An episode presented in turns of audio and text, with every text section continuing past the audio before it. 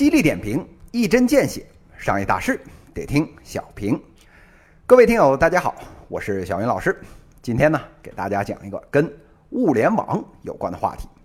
这临到年根底下了，这眼见着双十一早完事儿了，双十二也穷途末路了。这九幺零二年想要剁手，这就剩下圣诞节还有元旦了。那剁手买什么玩意儿呢？这相当一拨人啊。动了买智能家电的这个心思，这智能家电这个概念现在啊早就不新了。这冰箱打电话，手机看电视，音箱能上网，马桶会唱歌，哎，这都不算稀奇了。这两年啊，还出了这哈巴狗的这个智能项圈，能翻译啊狗说话，能让丫管你叫爹。您说这不服行吗？哎，这还不算，这最牛逼的是。按照这雷布斯的终极解决方案，这些小家电，互相呢还能聊天儿，这商量着，哎，到时候等主人回到家里了，怎么大家一会儿一起合伙弄俩小样儿？哎，瞧见没有？这呀就叫物联网，哎，是继互联网之后，哎，最伟大的发明，这也是呢这未来五 G 应用最重要的场景之一。这当年啊，互联网啊刚起来那会儿。大家伙都不明细，结果呢，这头啖汤啊，啊没有喝上，哎，错过了好几个亿。现在这物联网又来了，这谁又能落后呢？这前有苹果、亚马逊，后有啊这小米、华为，哎，这嗷嗷叫着就跳进这个物联网的大坑里来。这些年您就看吧，这扫地机、电灯泡、智能音箱、避孕套、电冰箱、净化器。冷暖空调、温度计，哎，只有您想不到的，哎，没有人啊做不出来的。有了这些破玩意儿，我们就一只脚跨到五 G 时代了吗？但是啊，最近一个新闻，哎，引起了小云老师的注意。这物联网的头部玩家亚马逊、苹果，还有啊谷歌三家啊，在多年试图建立自己的这个智能家居标准未果的情况下，终于啊愿意坐下来。一起呢开发一套通用的代码，好让啊所有的设备都在同样的通讯协议、一样的网络基础设施的情况下运行。这专业的名词儿啊叫基于 IP 的互联网家居。这往图里面说，这就是啊原来这些家居产品，你说葡萄牙语，哎，我说中文，他说英语，哎，互相听不明白。有了这套东西啊，这就相当于一个翻译器。大家伙儿啊，终于能一起聊天交流了，哎，就是这么一个作用。以后呢，这设备啊都不用集线器了，直接连到这个互联网，支持呢端到端的通信，什么 WiFi 呀，哎，什么蓝牙呀，哎，都放在一个框里面开发，大家就不用各干各的，这不是一件善莫大焉的工作吗？这小云老师啊，看见这个新闻啊，是长叹一声。多少年前啊，我就一直在喊。说这智能家居啊，让这什么冰箱说话，让这音箱聊天啊，这都不是什么难事儿。单做出一款设备，其实啊没有半点卵用。真正要命的是基础设施建设，也就是啊通讯协议。有了这个智能家居，那个所谓各个家电互相协同工作的这个场景，才能啊最终实现。但是啊，这节目做了好几期，这业界根本听不进去。玩了命的自己开发自己的设备，根本没有人关心啊基础设施。这想想也是，这作为商人啊，想要做的就是啊一家通吃。人家想的是刚开始就做基础设施，这吃力不讨好啊啊，还不如做出一堆啊各种各样的设备，等这用户家里全都是我们家的设备的时候，嘿嘿，这标准啊不就是我说了算了吗？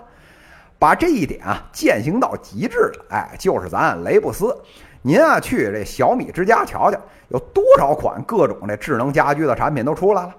结果做了这些年，我就问您，除了雷布斯自己家啊，这两说着，这剩下哪个用户家啊这些东西把场景都占全了，真正产生有意义的互动啊？这半个都没有吧？这核心就在于啊，这家居市场它太大了，没有任何可能一家能把这个场景通吃。甚至啊，能有百分之三十，哎，几乎都不现实。明白了这一点，您就知道做出一个标准出来的意义啊，要远比一个设备大得多了吧？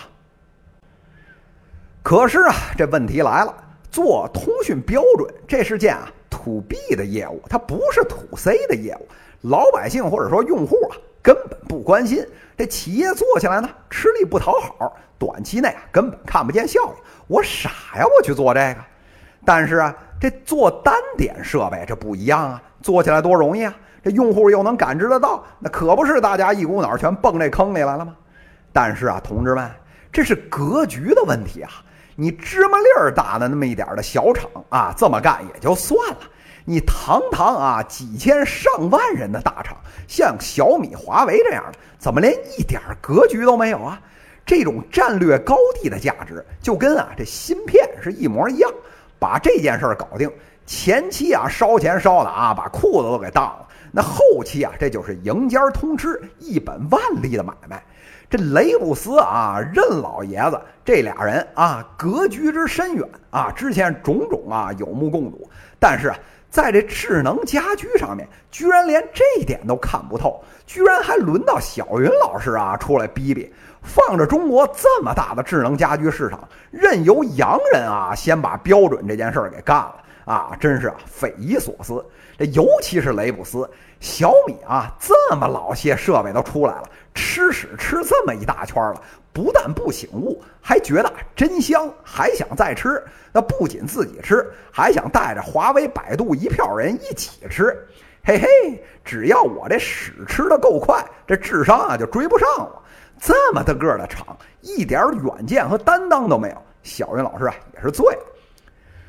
那有没有人现在醒悟过来了呢？哎，据小云老师观察呀，这自己醒的啊是一家没有。被这市场直接大嘴巴抽醒的，哎，这确实啊有两家。这大家注意看新闻的话啊，最近有个小消息，这百度的音箱，哎，也就是一个这个智能的设备，最近啊，人家老总决定，哎，再也不给补贴了。这明面上冠冕堂皇的说，哎，是成本打平了，哎，这未来啊，不要老想着背靠大树，要自己养家糊口。这其实呢，就是啊，亏钱亏不起了。觉得呢是个填不满的穷坑，直接啊断臂求生了。那为什么变成穷坑了呢？哎，这其中啊一个重要的原因就是，当年想的那些啊所谓智能家居互动的那些应用，因为啊现实的这基础设施啊没有做到位，这根本做不了，只能呢放在这广告页上忽悠用户交智商税。但是我朝这些年，这韭菜啊也学精了。这一个设备好不好用，回家这一个礼拜就试出来了。那最后使用效果还不如这步步高复读机呢。那可不是谁买谁傻叉吗？哎，这点浅薄的道理，当年啊小云老师那小度在家啊那期节目已经说的透透的了。但是啊，有什么卵用呢？哎，你告诉他屎是臭的，他非不信，那非要自己吃。那吃两口啊还不够，得大吃一斤，哎，然后啊拍拍肚子，觉得好像有点不对。您说这得吃多少瓶脑白金，这才能补得回来啊？不过这小袁老师早就说过，这人类啊通过历史得到的唯一的教训，就是啊人类啊不会吸取任何的教训。这种啊商业近视眼的问题，远了不说，这过去二十年发生几十回了。那当年这什么互联网的标准、手机系统的这些标准这么多次了，这压根儿啊不吸取教训，全行业啊几十亿、上百亿的银子撒下去，最后啊一地鸡毛。这都说啊资本主义国家啊各自为战，短视且没有大局观。这现如今连羊毛子啊都醒悟了，我们这儿还天天蹲在茅坑里，觉得屎真香。这问题究竟出在哪里？相信啊，各位听友心里啊都有自己的答案吧。犀利点评，一针见血，商业大事得听小平。各位听友，我们下期再见。